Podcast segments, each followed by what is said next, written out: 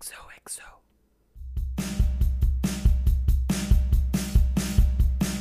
Hola a todos, esto es Gossip Guy, el programa en donde hablaremos de temas o discusiones relacionadas con el mundo del arte y, por qué no, un poco de chisme entre toda esta platiquita. Si no tienes idea de cómo el mundo del chisme, el mundo del arte y las frustraciones de un pseudoartista del tercer mundo conviven en un mismo espacio, no te preocupes. Yo tampoco.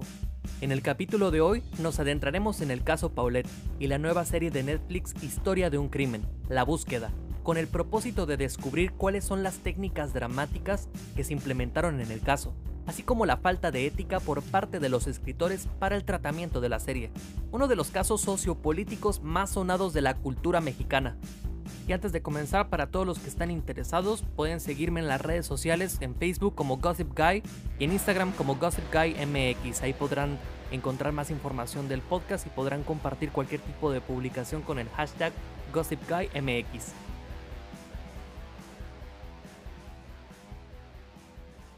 Hola, hola a todos, ¿cómo están? Espero que se encuentren muy bien, tranquilos y sobre todo me interesa que en este segundo pongas pausa al podcast y vayas por la bebida de tu elección porque hoy la platiquita está está buena, ¿eh? Yo la verdad no les voy a ser hipócrita, no tengo ninguna bebida más que agua aquí al lado porque me tomé como 33 cafés antes de empezar este podcast y siento que me va a dar taquicardia, así que para mi salud me conviene que, que no tome café por el resto del día.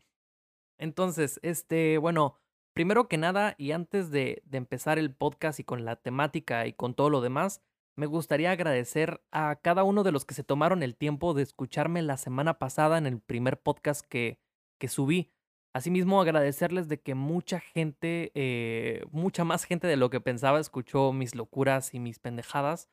Y por esa razón me siento muy agradecido con ustedes y contigo que me estás escuchando en este momento. Y me, pues nada, me motiva a seguir adelante y realizar un nuevo podcast con mucha más alegría.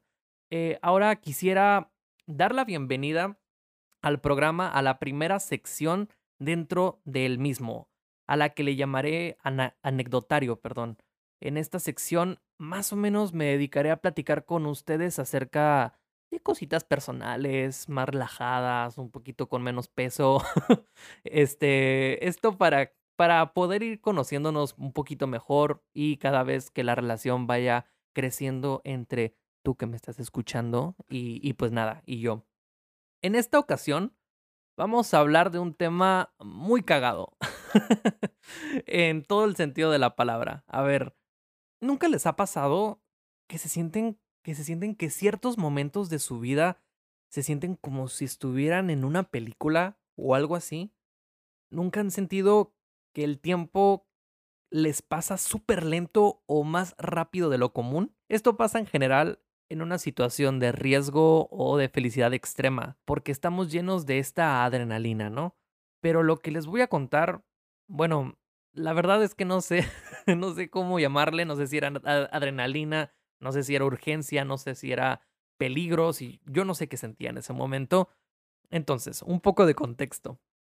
Uno que ya no es quinceañera, uno que ya no está jovenaza, jovencita, y, pues que ya tiene un poquito más de años que 15 años, pues empieza a tener problemas. Y no solamente estoy hablando de los psicológicos, porque para eso ya tendremos muchos otros podcasts porque, eh, en donde platicar de eso. en lo personal, he desarrollado una intolerancia estomacal, es decir, me da diarrea cuando como cantidades absurdas de azúcar y lácteos. Entonces, yo no sabía esto hasta hace relativamente poco.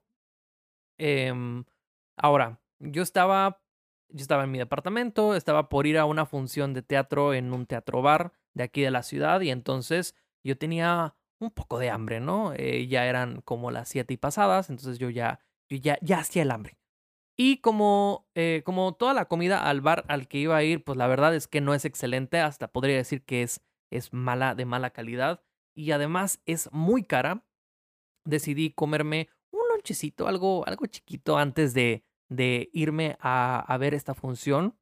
Entonces fui directamente, así, lo primero que tenía en la alacena y fui a devorarme eh, como aproximadamente dos o tres platos de cereal Lucky Charms, que bueno, yo adoro, adoro y adoraba, porque ya no como cereal después de esto.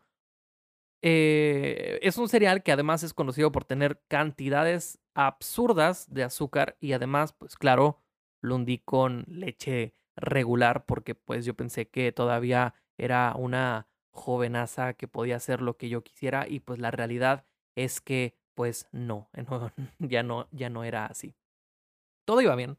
Eh, me fui al bar, entramos al bar, me senté, la función estaba un poco retrasada y de repente pues me, me siento, me acomodo en la sillita, eh, veo quiénes están aquí cerca, de quién llegó, quién no llegó, mis amigos y de repente, uy, mi estómago dando el concierto de su vida, o sea, de que literalmente todas las tripas, así cantando la ópera acá, y me dan unos retortijones así horribles, pero no tan, no tan, tan intensos. Entonces digo, tranquis, me paro, me dirijo al baño, estúpidamente asumo que los baños en los bares son funcionales.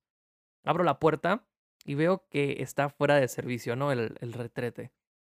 Respiro, analizo y hago cálculos, según yo, así muy, muy, eh, muy, muy inteligente mi pensamiento. Según mis matemáticas, todo iba a estar bien. Podía resistir. Entonces dije, bueno, aguanto hasta que termine la función, ¿no? Regreso a la mesa, me siento de nuevo así con mi sonrisa hipócrita, con mis amigos de que no, no me duele la panza. me siento de nuevo en la mesa y era de esas veces que te pones de acá de ladito para que el, como que el estómago se asiente y ya, ya ves que esta teoría donde cierto lado del estómago, no sé cuál es el derecho o el izquierdo, eh, funciona como para que la acidez eh, baje, pero luego nunca te acuerdas de qué lado es y estás experimentando izquierda. Ay, no, no, no, derecha, derecha. No. A ver, no. Y ya te pones como en medio, y luego te da otro retortijón. No, no, no, vamos a izquierda. y ahí estaba yo haciendo mis experimentos antes de que iniciara la, la función. Inicia la función y pues nada, no pasa nada, todo tranquilo se acaba la función, todo bien, nos paramos. a mí, uno de mis compañeros me iba, a dar una, me iba a dar una ventona a mi departamento. Claro que mi compañero no conducía y sus padres llegaron por él. Antes de dejarme eh, a mí, iban a dejar a alguien más que venía en el carro junto con, con nosotros. Y esto es importante porque entonces nosotros íbamos íbamos a hacer la última parada. Dije, está bien, no me siento tan mal la, podemos, la podemos salvar. Y entonces todo iba bien hasta que mis matemáticas fallan horrible. Siento retortijones de nuevo, esta vez mucho más intensos. Eh, me acomodo de todas las maneras posibles, parecía como, como gusano atrás del carro de mi compañero. y yo solo podía, yo solo podía sonreír hipócritamente porque los padres de mi amigo estaban, bueno, eran de esas personas que que te sacan plática por todo. Y además era la primera vez que los conocía, yo no conocía a sus papás. y estaban preguntándome de todo, que si cómo te va en la escuela, que si cómo te llamas, que si, que si dónde vives, que si eres de aquí, que si no eres de aquí, que si nada, que si porque tienes la nariz grande. Y yo, órale, pues. Entonces, eh, yo nomás pongo así sonrisa de, sonrisa de pendejo que además me sale muy natural. Y y yo tratando de acomodar, acomodar mi estómago con acá, con movimientos milimétricos. El tiempo pasaba, te los juro, te lo digo en serio, el tiempo pasaba tan lento. La plática que, que me sacaban iba a una manera tan lenta. El carro, ni se diga, pese a que estaban conduciendo a una velocidad normal, yo lo sentía todo muy lento, muy, muy, muy verdaderamente lento. Todo iba en cámara lenta para mí. Eh, ah, eso sí, excepto mi, mi sistema digestivo, ese iba en catiza el cabrón. Y pues nada, yo, yo sentía, yo me sentía verdaderamente mal. y, y, estábamos verdaderamente lejos de mi departamento. Es decir, digo, faltaría, todavía faltaba dejar a, la, a, la, a, esta otra persona, ¿no? No había negocios cerca. Eh, estábamos por dejar a esta, a esta persona ya por fin en su casa, pero no había ningún negocio cerca eh, e, esta persona no era, la, la, persona que íbamos a dejar no, no, era precisamente su casa, entonces ella, ella iba a tener que caminar todavía un, un, tramo más para llegar a su casa, no era una opción preguntarle si tenía baño porque pues no podía ir con ella, entonces mi mente no pudo pensar en nada más. Yo no sé qué estaba pensando, se los juro. Le dije a los papás de mi compañero que estaba por vomitar. y es que yo no sé qué, qué, estaba pensando. Frenaron el carro inmediatamente, me acuerdo. abrí la puerta, me paré. Y yo, yo no sé qué tenía en la mente. O sea, de verdad, no había ningún negocio cerca donde yo podía refugiar a ir a hacer mis necesidades ahí. Entonces yo, yo, o sea, no, no sé qué planeaba si bajarme los pantalones ahí y hacer no, no, no sé qué estaba pensando, de verdad. Yo estaba fuera de, yo estaba fuera de mí misma. y, pero, ventaja, algo que yo no sabía, no estaba dentro de mi plan. Me bajo del carro y las tripas, así como, como inmediatamente se me reacomodaron por un segundo y sentí así como el estómago como, ¿saben? Eh, de esas veces que, todo se acomoda y me hicieron el favor de resistir hasta llegar a mi departamento y pues nada, al final de cuentas salí ileso, no pasó nada, no pasó ningún accidente, pero desde entonces, desde ese día hasta la fecha, mis, mis compañeros de cuarto, mi, o sea, mis roomies, me recuerdan que estuve a punto de cagarme en el carro de... Eh, es que, y además no sé, o sea, ¿qué le iba a decir a los papás? O sea, o a mi, o a mi compañero. si está escuchando esto, de verdad, lo siento. Porque además es mi compañero todavía de la, de la carrera, así que no voy a decir su nombre porque qué pena, qué oso. Y además no sé, no sé si está escuchando esto, pero si estás escuchando esto y sabes quién eres, bendiciones. Bueno, ¿por qué les estoy contando esto? Eh, les cuento esto porque muchas veces muchas, en muchas de nuestras historias o momentos de vida están llenas de tensiones dramáticas. En mi, en mi caso, además de las tensiones estomacales, claro que había tensiones dramáticas en cuestiones de tiempo. Esto que yo les comentaba, que yo sentía que el tiempo iba de manera muy, muy, muy, muy lenta y, y por fuera estaba normal. Entonces yo en mi mente estaba planeando todo un plan o, o estaba teniendo un mismo este soliloquio conmigo mismo en donde me decía todo está bien, respira por la respira cinco veces, este cuenta hasta diez, cantaba, no sé, cantaba alguna canción para ponerme eh, en, en el mood y no pensar en nada. Entonces todo iba pasando de manera muy lenta adentro desde mi percepción, pero pues, para el ojo externo todo estaba normal. Y al final de cuentas, yo no sé si, si, si se enteraron, más allá de que pensaron que yo era un borracho porque me estaba vomitando en su carro. Eh, yo no sé si se enteraron al final de, que yo tenía esta necesidad, claro, no lo sé. Pero estos momentos son tensiones dramáticas que, podemos ver reflejadas directamente en nuestra vida cotidiana. Haz el ejercicio mental ahorita muy rápidamente de, de cuántos, eh, cuántos momentos así has pasado y para poder ir identificando estas herramientas dramáticas que es al final de lo que se trata el podcast eh, y es a lo que vamos a hablar. En el, día de hoy toca hablar de un suceso que nuevamente está en boca de mucha, mucha, mucha gente. Esta semana, les cuento eh, rapidito, esta semana la plataforma Netflix ha estrenado una serie llamada Historia de un crimen, La búsqueda. Fue dirigida por Catalina Aguilar Mastreta, Santiago Limón y Katina Medina Mora.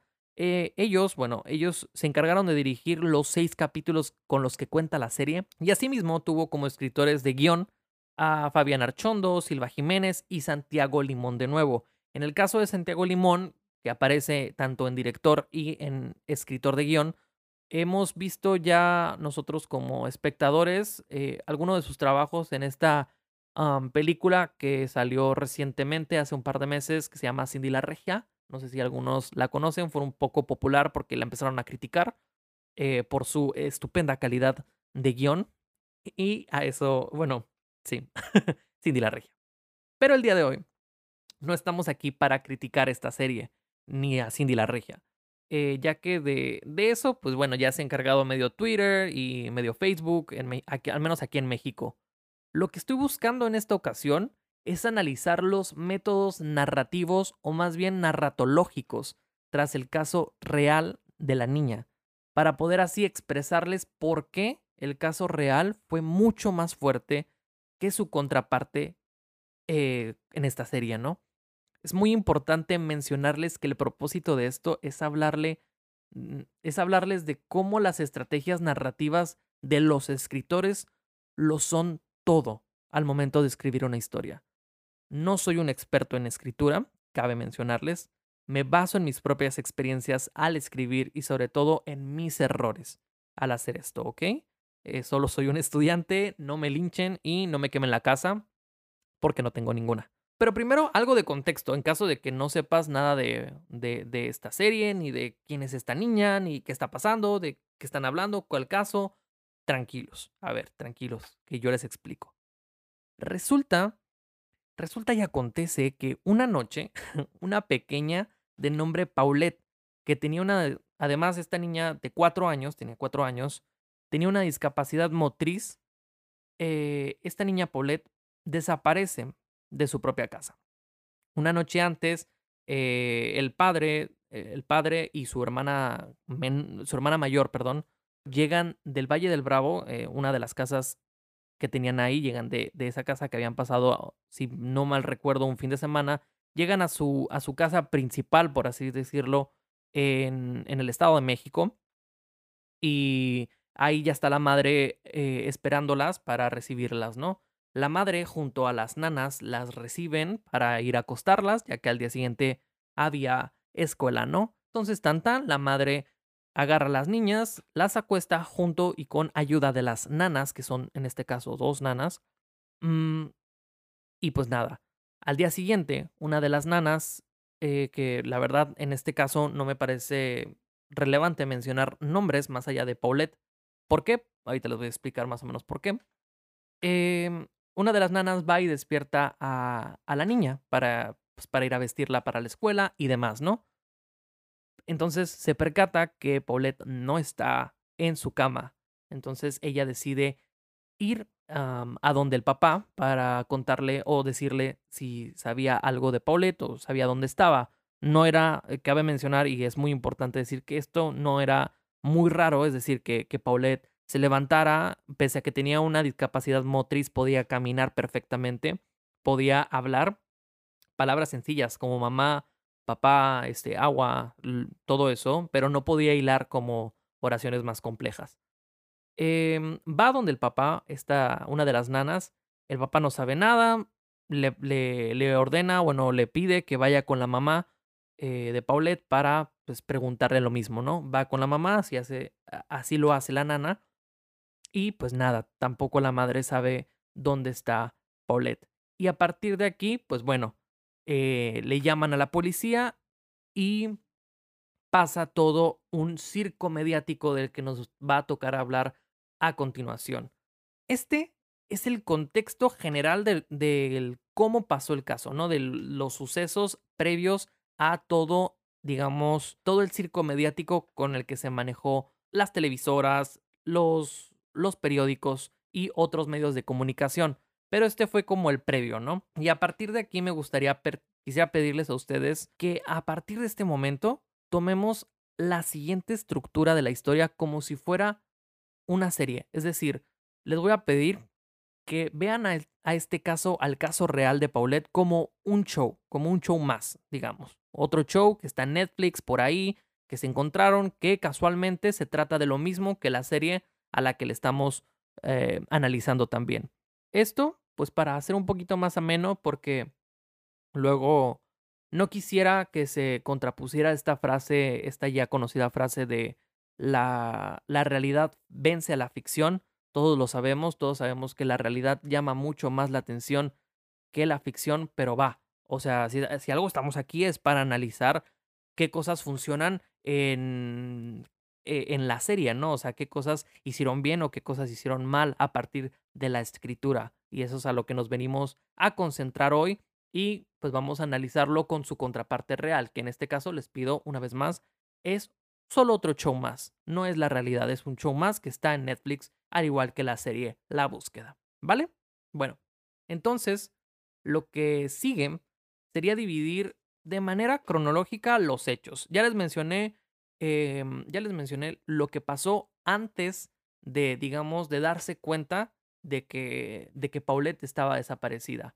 Ahora vamos con los hechos cronológicamente y lo vamos a manejar cronológicamente ya que así lo hacen ambas, ambas series, bueno, ambos shows. Las dos historias se manejan básicamente en una manera cronológica muy similar, sin hacérselas mucho de cuento, porque de verdad eh, esto fue un caso muy, muy, muy cubierto, digamos, fue cubierto por todas las televisoras, TV Azteca, Televisa y sus allegadas canales secundarios, estaban muy, muy, muy, muy al pendiente de lo que pasaba. Entonces, de verdad, y, lo he notado al investigar, hay mucha información del, del caso, muchas teorías, entonces vamos a depurar y vamos a dejar lo esencial. Básicamente, la historia se separa en cuatro capítulos, que es el número uno, la desaparición. El número dos, búsqueda y testimonios. El número tres, descubrimiento. Y el número cuatro, post-descubrimiento del cuerpo. Básicamente, en esos cuatro capítulos o cuadros se separa la historia principal. Estos se los voy a explicar eh, uno por uno. La desaparición fue lo que les acabo de explicar. Es decir, el cuerpo de Paulette no se encuentra, los papás no lo encuentran ni las nanas, no está en su casa y entonces llaman a la policía. A partir de que llaman a la policía, pues bueno, se empieza una investigación de ver quién, quién fue el culpable o al principio estaba como la, la hipótesis de los policías como muy, muy, muy, muy patente de que era un secuestro. Entonces se fueron primeramente por esa hipótesis, ¿no? A partir de eso, la familia empieza a hacer una clase de propaganda local en donde, bueno, se hacían publicaciones en redes sociales que en ese tiempo, a ver, déjenme les cuento, es que esto fue en el, en el 2010, sin, sí, no, si no me equivoco.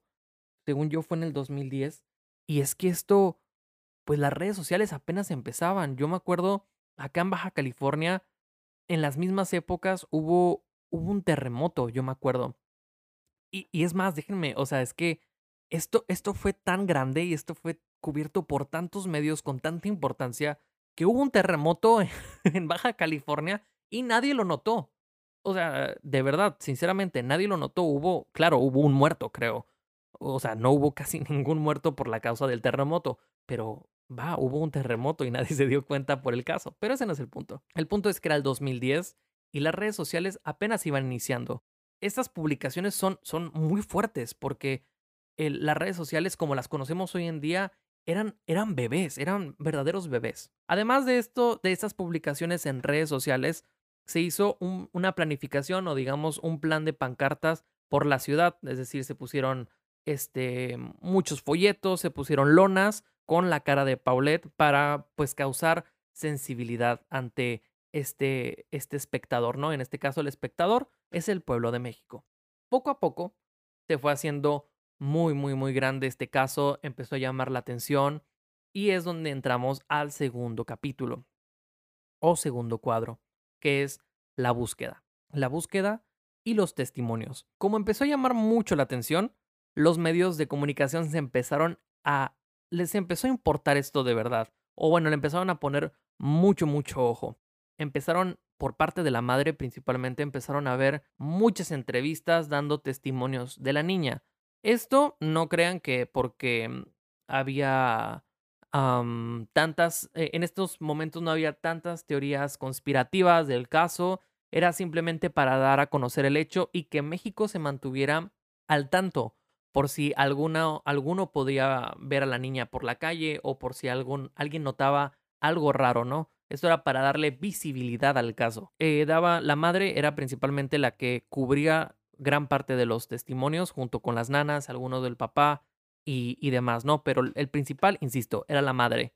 Eh, esto fue creciendo, ¿por qué? Pues porque la gente se empezó a interesar en el caso, luego empezaron unas cosas medio raras por ahí que nos va a tocar hablar más adelante. Después de esto, se dan cuenta, digamos, la policía de estas cosas muy raras principalmente de que los testimonios del padre y de la madre no coincidían y que las nanas eh, tampoco sus testimonios, es decir, el recuento de los hechos no, eh, no coincidían con los de la madre ni con los del padre. Entonces esto poco a poco obviamente a los policías les causó verdaderamente mucho ruido. que se les decidió poner en arraigo. El arraigo es este, este procedimiento que se les hace una especie de confinamiento a los posibles culpables o digamos a los posibles sospechosos para que confiesen de manera mm, un poquito más neutral o que puedan sacarles la información a estos a, esto, a estas personas, ¿no? Y así se les hizo a la madre, al padre y a las dos nanas. Se les pusieron en arraigo para que confesaran, digamos, qué es lo que en verdad pasó con Paulette. Mientras esto pasaba, al mismo tiempo, digamos, a las horas, eh, era, si no mal recuerdo, un 31 de marzo, a las 2 de la mañana, según los reportes, se encontró, los peritos encontraron el cuerpo de Paulette. ¿Dónde se encontró? Se encontró en su cama. En su propia cama. En, al parecer, un espacio de unos, unos par de centímetros. Eh, ya no recuerdo si eran a un costado de la cama, porque en la serie lo manejan en, en la parte de los, del principal de las piernas y de los pies, o sea, de la base, entre la base y el colchón. Pero estaba ahí, ¿no? En su cama. ¿Cómo, ¿Cómo se dieron cuenta? Pues nada más, la encontraron ahí. ¿Cómo nos habían dado cuenta antes si ya había testimonios hechos y realizados por entrevistadores en esa misma cama? Nadie lo sabe. Nadie lo sabe y es uno de los misterios que hasta la fecha se mantienen en el caso. Después de que descubrieron esto, eh, se, les, se les quita el arraigo a los cuatro sospechosos y prácticamente se quedan absueltos de cualquier culpa porque estaba ahí el cuerpo, ¿no? Esto a nadie, a nadie, verdaderamente a nadie le dejó contento. Es decir, por favor, venga, ¿cuántas veces, o sea, cuántas, el caso era demasiado visible, cuántas veces no estuvieron los policías en esa casa? Además, los perros, eh, hubo perros que estaban tratando de oler a la niña, no habían encontrado nada. Entonces, bueno, obviamente esto este es un caso, es conocido por ser uno de los mayores casos de corrupción, impunidad de México. Y pues bueno, todo el mundo estaba muy atento. Y en este punto, tanto en los otros también, el ojo del espectador era muy importante. La voz del espectador, que el espectador o el pueblo de México creyera lo que estaba viendo era ciertamente importante para la reputación del gobierno. Entonces se trató de llegar a acuerdos con, con el padre, con la madre y con, y con las nanas para que hubiera cierto tipo de actos que reflejaran un poquito más de naturalidad en el caso, ¿no? Eso eh, llevó como ciertos juicios ante la madre, pero no llevó a realmente nada serio porque al final de cuentas la madre quedó libre de, de alguna culpa, también el padre y también las nanas. Hasta ahí, esa es la historia, digamos, a muy grandes rasgos. Obviamente hay muchas cosas que platicar, pero creo que me puedo ir específicamente a las cosas que les tengo que decir para platicar de eso un poquito más a profundidad. Estos son los hechos que pasaron en la vida real, en el caso real. Y si ya viste la serie, o sea, si tú en casita estás ahí con tu cafecito, ya viste la serie, pues bueno, te podrás dar cuenta que básicamente cosas más o cosas menos es la misma cosa, pasan las mismas cosas. Y es verdad, o sea, yo, yo me aventé los seis capítulos de la serie. Yo recuerdo que junto con mi madre, porque soy una, porque yo soy una vieja bien chismosa, estaba al pendiente del caso y además me investigué, me investigué demasiado para poder hacer este podcast eh, acerca de lo que había pasado y de las teorías y todo esto. De verdad, eh, es básicamente las mismas cosas que pasaron en la serie y en el, en el caso de la vida real. Entonces, ¿por qué una genera más conmoción que la otra? Claro, por un lado está, les repito esta frase, la realidad supera la ficción, pero que, pero en este caso específico me parece más bien una, una justificación para la poca calidad narrativa de la serie. Y le repito, esto no es una crítica, no me interesa en lo más mínimo criticar la actuación, ni el casting, ni, ni en sí la fotografía o la música, como ya se han concentrado otros, otros creadores de contenido. En este caso me interesa saber cuál es la relevancia de la serie, de la historia, por qué no conmociona tanto como conmocionó en su momento el caso de Paulette. Es un tema interesante, vaya, digo, al menos a mí me parecía bastante interesante e intrigante y además vi esta serie sin ningún prejuicio, no había visto absolutamente nada más que el caso, obviamente. Entonces, yo creo que la cosa se, eh, se concentra en las diferencias. Podemos decir, hay diferencias entre la serie y el show de la vida real, todos lo sabemos, hay, hay diferencias. Pero estas no se hallan en su historia, no se hallan en lo que pasó, en lo que pasa. Más bien se hallan en el cómo utilizan estos hechos dentro, o sea, de la historia misma, pero para darles vida en una serie o en un caso de la vida real, en este caso. Entonces, ahora vamos a pasar a los modos. Esto de los cómo se utilizan son básicamente los modos. Por ahora vamos a llamarlos herramientas narrativas, es decir, el cómo se utiliza estos hechos para hacer una historia lo vamos a llamar como herramientas narrativas, ¿de acuerdo? Gracias a estas diferencias narrativas es el por qué yo creo que resulta más interesante la versión real que la ficción. Ojo, mi opinión, tú puedes tener la propia y de hecho quisiera que me la contaras, así que ahora mismo ve a Twitter, arroba gossipguy, bueno, más bien, no, no tengo Twitter. O sea, tengo Twitter como Alejandro Gómez. Vete a arroba alex-gómez 0 y escríbeme tu versión. Te lo juro que la reviso. Ahora, pero ¿cuáles son estas diferencias de las que tanto les hablo? La primera es la perspectiva. Y ahorita vamos a entrar a ella. Y la segunda es la dosificación de la información que estamos viendo en la historia. Vámonos con la primera la perspectiva. A ver, la serie de Netflix tiene muchas perspectivas de la misma historia. ¿De acuerdo? Si ya la viste, sabes de lo que estoy hablando. Para, lo que, para los que no la han visto, va, ahí les cuento un poquito. Tenemos, a diferencia del caso real, acá tenemos un poquitos más, poquitos más personajes eh, que, que, son muy relevantes en la historia de la serie. Como es, bueno, tenemos a la, a la mamá, al papá, a las nanas, tenemos a la amiga de la, de la mamá, tenemos al procurador, al, al subprocurador y a los medios de comunicación. Es decir, tenemos a una entrevistadora, a una que en este caso es interpretada por Regina Blandón o Vivi de la familia Peluche, que maravilloso, ¿no? Pero bueno, entonces tenemos a distintos personajes y todos y cada uno de los que les acabo de mencionar tienen una perspectiva de la historia. En la serie optaron por tomar la perspectiva de prácticamente todos los personajes secundarios. Esto con el propósito de que nosotros entendiéramos los objetivos y deseos de cada uno. Y eso está, va, eso está perfecto. Es decir, en, en ese sentido está muy bien, porque al menos entendemos por qué quieren lo que quieren. Aunque hay un error en eso, ojo en la serie la perspectiva de la madre no queda muy clara. De hecho, muy pocas veces podemos ver su perspectiva de lo que está pasando. Más bien, o bueno, al menos no al nivel de los, de los otros personajes. En, en lugar de, de verla a ella opinando acerca de la situación, más bien mm, la vemos como, eh, como accionando. Es decir, e, en lugar de ver por qué piensa lo que piensa, lo vemos, la vemos accionando. Y eso está, e, eso estaría bien si los personajes hicieran lo mismo, pero no es así. Ella es la única que no le vemos tantos espacios, espacios de opinión. Y eso queda un poco, un poco muy extraño, por un lado.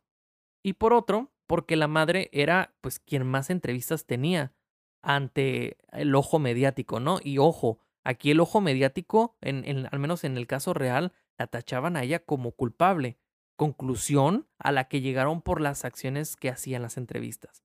Pero bueno, entonces en la serie tenemos que los eh, tenemos opiniones, perspectivas simultáneas del caso. ¿Y qué nos hace eso? O sea, si tenemos si tenemos tantas perspectivas, nos obliga o les obliga a los escritores a tener un bonche de información.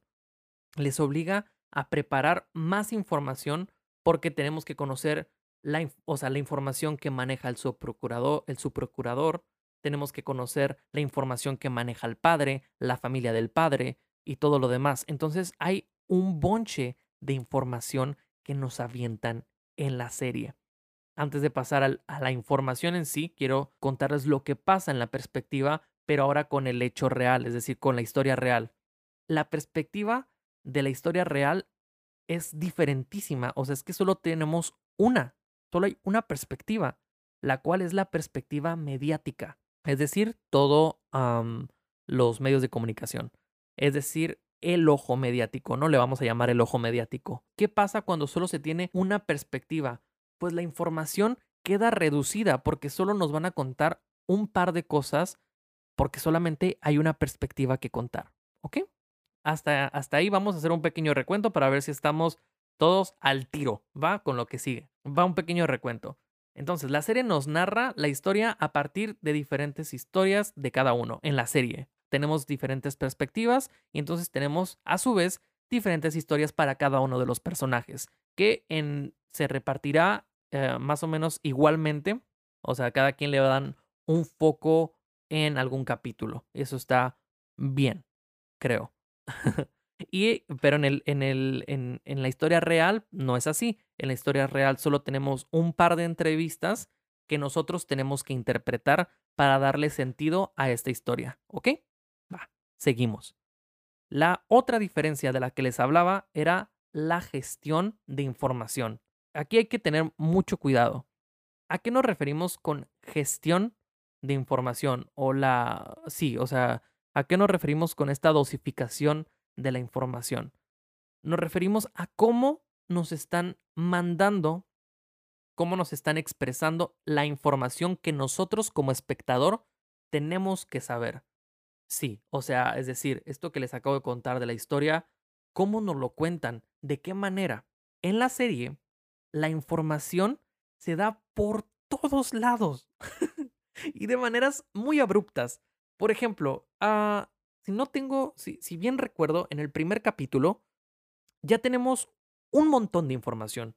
Ya sabemos prácticamente todo desde el primer capítulo en el primer capítulo se, encargan de darte un montón de información del caso. Es decir, ya sabemos que, no, que la encontraron la nana, es decir, que fue la nana a ver lo que pasaba en el cuarto, que no estaba, que fue con el papá, que, que luego fue con la mamá, y luego vemos el procurador que está haciendo ciertas cosas. Es decir, tenemos información por todos lados. ¿Qué pasa con esto? Esto no es beneficioso para el espectador. ¿Por qué?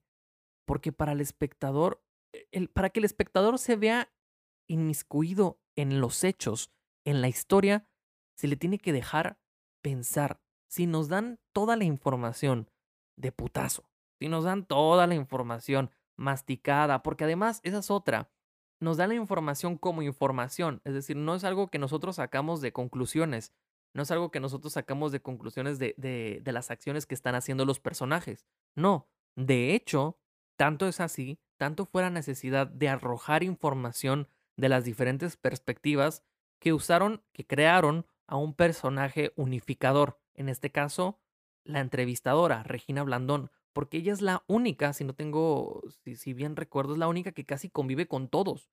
Y es la única que da su perspectiva y la pone contra la de los demás. Y así podemos conocer todas las perspectivas más a fondo, pero es que tuvieron que hacer eso porque la información era demasiada y dijeron, ¿cómo lo justificamos? Pues bueno, pone una entrevistadora que se encarga de juntar información y que ya la diga. Y pues bueno, está bien, o sea, si ellos quisieron hacerlo, está bueno, está bueno, vamos a seguir con el caso real. En el caso real pasa de una forma distinta. Aquí la información se va soltando poco a poquito entrevista por entrevista. Y no son cosas evidentes, es decir, no es información que se diga, o sea, eh, a, lo que voy a... Es lo siguiente, perdón, me he hecho bolas, pero más bien lo que estaba pasando es que el espectador saca sus propias conclusiones a partir de lo que estaba viendo. Me explico. Yo estaba sentado junto con mi mamá, con unos churritos, así, sin salsa, porque no me gusta la salsa, pero con harto limón, y entonces veíamos las entrevistas que le hacían a la mamá.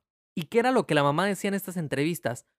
Nada, pues ¿qué más iba a decir? Iba a decir, no, pues yo estaba aquí sentada y pues no está Paulette y pues yo la extraño, sí, yo no la maté, Eh, y era lo único que decía en todas las entrevistas, en todas. Y le preguntaban, a ver, eh, ¿qué pasó?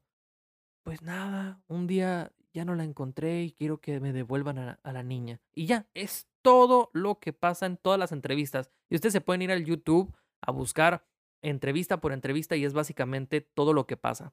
¿Por qué es interesante? Porque vemos al personaje de Lisette Fara, la mamá, degradándose entrevista tras entrevista.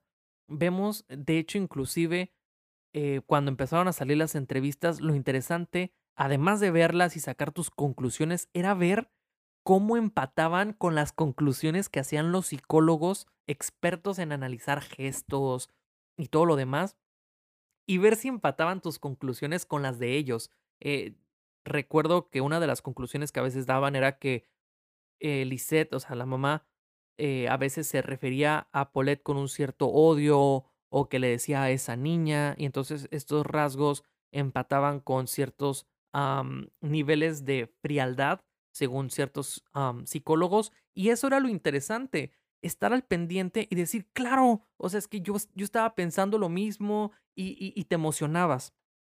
¿Por qué pasa esto?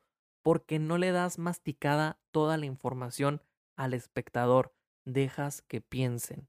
El espectador es inteligente, eh, a menos de que sea yo a veces, no, a veces yo sí soy un pendejo, pero eh, de verdad, es que si dejas que el espectador piense tantito la información que le estás dando. Les das incentivos, guías, así, poquito a poquito, como, toma, es una pista, haces que él se sienta inteligente, ¿sabes? O sea, e, es como, le das poquita información para que él empiece a formular y luego sacar una conclusión que va a empatar con lo que está pasando y se va a sentir verdaderamente inteligente y como todos nos gusta que nos halaguen, pues bueno, como él se va a sentir inteligente, va a seguir el caso para sentirse más inteligente y más inteligente y más inteligente conforme vaya pasando las entrevistas. Y esto es lo que estaba pasando en México. Es lo que pasó y por eso el mundo, bueno, más bien México, estaba tan atento porque estábamos resolviendo el caso junto con las autoridades, supuestamente, pero estábamos tratando de resolver el acertijo que teníamos enfrente. En la serie esto no pasa. En la serie nos dan toda la información todo el tiempo. En el primer capítulo nos plantean casi toda la información y luego se va a ir repitiendo una tras otra, tras otra en los capítulos que siguen sin ningún tipo de progresión dramática. Entonces lo que pasa es que, pues bueno, al menos en mi caso, yo me aburro. Y, y, pues ya, y pues, me aburro y pues, no quiero seguir continuando viéndola. Pero bueno, en este caso, en el caso, en, en, en el caso real, esta herramienta narrativa ayudó muchísimo a que el caso se hiciera verdaderamente popular, porque desde la primera entrevista el espectador ya estaba sacando sus hipótesis y esto es verdaderamente importante y esto es emocionante. Además, yo estoy emocionado contándoles esto porque narrativamente hablando es, es increíble, o sea, quizá nadie habrá escrito esto, quiero pensar por el bien de mi salud mental que nadie escribió este caso de la vida real y esto fue solo un performance mediático enorme. Quisiera pensarlo así, no lo sé. Pero si lo fue, vaya genio el que lo hizo. Vaya genio maldito.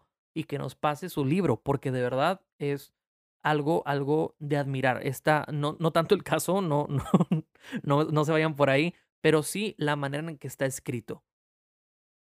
Entonces, es que así es como se debe de entregar la información, así es como se dosifica la información. En la serie la información, esto, bueno, te la dan en la boca. Y pues ya, esto causa, ya lo mencioné una vez, desinterés que genera en las, este desinterés que genera en la serie, pues nada, es causado principalmente por, por la dosificación de la información. Y pues a su vez es generada por la decisión de las perspectivas. Es decir, darle una aparente voz a todos los personajes te hace tratar de dar mucha información cuando realmente tal vez solo necesitas muy poca. Claro, el propósito, ahora sí, vámonos a relajar, vamos a sacudir un poquito, yo me acaloré ya un poquito aquí adentro, porque pues la luz está muy fuerte y la información y la platiquita también, ¿no? Pero, claro, a ver, el propósito de la serie no es ser más entretenida que el caso real. Eso me queda, bueno, clarísimo. Y ustedes dirán, pero Alex, a ver, ¿cómo no va a ser ese el caso? O sea, otros dirían, bueno, a mí sí me entretuvo. De hecho, hace poco estaba teniendo una plática acalorada con mi hermana de, de si, si la serie era, era buena o no, que como les digo, esto me importa poco para la temática del podcast. Pero ella decía que ella sí le, le entretuvo, pese a que sabía que no era mejor que la, que la historia real. Y es muy válido, es sus opiniones. Y yo les digo, perfecto, qué chido que lo disfrutan. Solo que a mí este tipo de cosas de las que les estoy platicando me encienden, ¿sabes? Me, me genera un poquito de, de fueguito en el estómago, me da acidez y quiero ir al baño, pero me emociona. Yo no puedo ver una película o una serie sin tratar de fijarme en las estructuras narrativas. Esto, bueno, es que nunca estudien artes, de verdad, es, es, es horrible en el buen sentido. ¿Por qué? porque te hace ver, este, te, te da un tercer ojo en donde te fijas y no puedes apartar la mirada, pero cuando te complacen es, o sea, cuando, cuando algo está bien hecho, ufa, o sea, es que es hermoso y bueno, ya me he puesto un poco sentimental aquí y no es el tema, así que sigamos. Entonces, pero se los afirmo, el propósito de la serie no era ser innovadora ni proponer algo nuevo, esto lo vemos por cómo está hecho y es súper válido. No, e, no es, la, la, serie no es innovadora y no trata de serlo. Nos preguntamos, o al menos yo me pregunté por una buena cantidad de capítulos, ¿para qué? ¿Para qué están haciendo esta serie? Bueno, ¿para qué la hicieron, no? Y más allá de entrar en un ojo crítico de decir, pues Alex, o sea, la hicieron porque pues ya la hicieron. Mm, no me queda muy, muy, muy, este, muy clara eh, eh, el para qué. Entonces me empecé a formular esa pregunta y creo que tengo una pequeña respuesta. A ver, ahí les va. ¿Recuerdan que les dije que la madre quedaba muy afuera? O sea, en las perspectivas se los conté. Que la madre, para mi, para mi perspectiva, para mi opinión, quedaba muy fuera eh, en este rollo de dar su opinión. Que más bien la veíamos accionar en las situaciones más más allá de dar testimonios en, en la serie.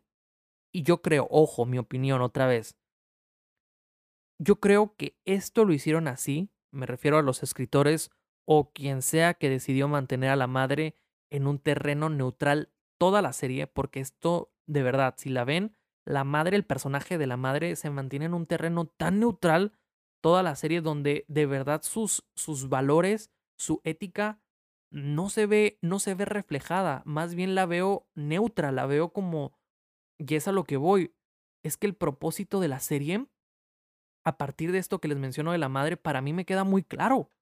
El propósito de la serie era limpiar la imagen de Lisette Farah, la madre de Paulette. Y es que esto para mí es verdaderamente claro porque entonces, ¿cuál era el propósito de dejar en tanta neutralidad ética al personaje? cuando vemos que el personaje del padre sí es afectado éticamente, cuando vemos que los personajes como la familia del padre, la amiga de, de la misma Lisette, la entrevistadora, que en un principio era la que tenía una ética intachable, se ven afectados por el caso. Y Lisette para no. Ella la vemos neutral. Y si esto es verdad, de, que la serie se hizo con el propósito de limpiar la imagen de la persona real, estamos ahora sí hablando de la persona real, Lisette Farah, la madre de Paulette, si esto es verdad, estamos ante una falta ética enorme de parte de los creadores o productores de esto. ¿Por qué? Porque ellos están asumiendo una postura sociopolítica de uno de los mayores casos de impunidad en México. Y esto sin ningún sustento real. ¿Por qué? Yo digo que no tiene ningún sustento real porque no nos presentan información nueva.